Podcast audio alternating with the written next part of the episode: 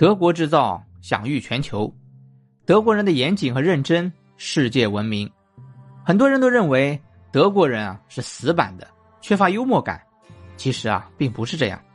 我是福大叔，用我几个月的德国亲身经历，带你来看不一样的德国。欢迎收听《福看德意志》，大叔带你逛德国。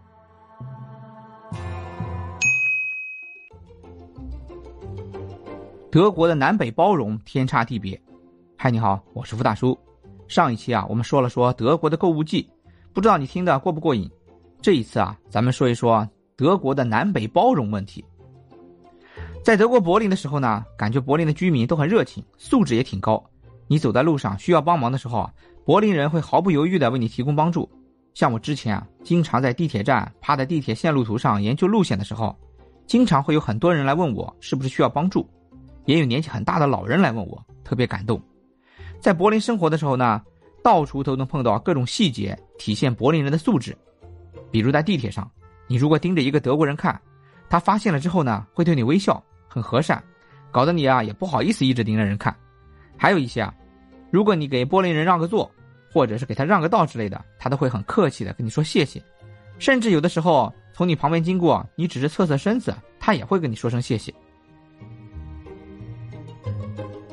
我们不禁感慨啊，柏林啊不愧是一个国际大都市，里面的居民也是符合国际大都市居民的特征。想在十几二十年前，国内啊我们在街上看到一个外国人，恨不得上去围观；但是现在啊，如今的北京、上海，看到外国人已经见怪不怪，非常习惯了。这也就是因为人家北京、上海是国际大都市了。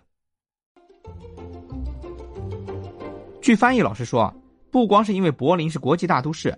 还因为啊，德国的北方和南方包容性的差异也挺大的，在北方明显的包容性要大一点，南方就不行。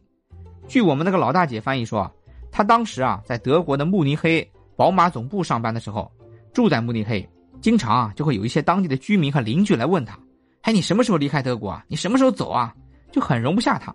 但是到了柏林之后啊，就感觉生活的很舒服，就像生活在自己家里一样。柏林人的素质啊都很高。我们在慕尼黑的时间比较短，没怎么体会当地的风土人情，就记得那次同性恋大游行了。慕尼黑啊，给我们最大的印象除了啤酒，就是那次大游行，都有心理阴影了都。德国的南北包容啊，天差地别。我们幸运的是啊，在德国北部的柏林待的时间最长。下期啊，我跟你说说我怎么一路找着去柏林的空军博物馆的，敬请期待。感谢收听《俯瞰德意志》，大叔带你逛德国，再见。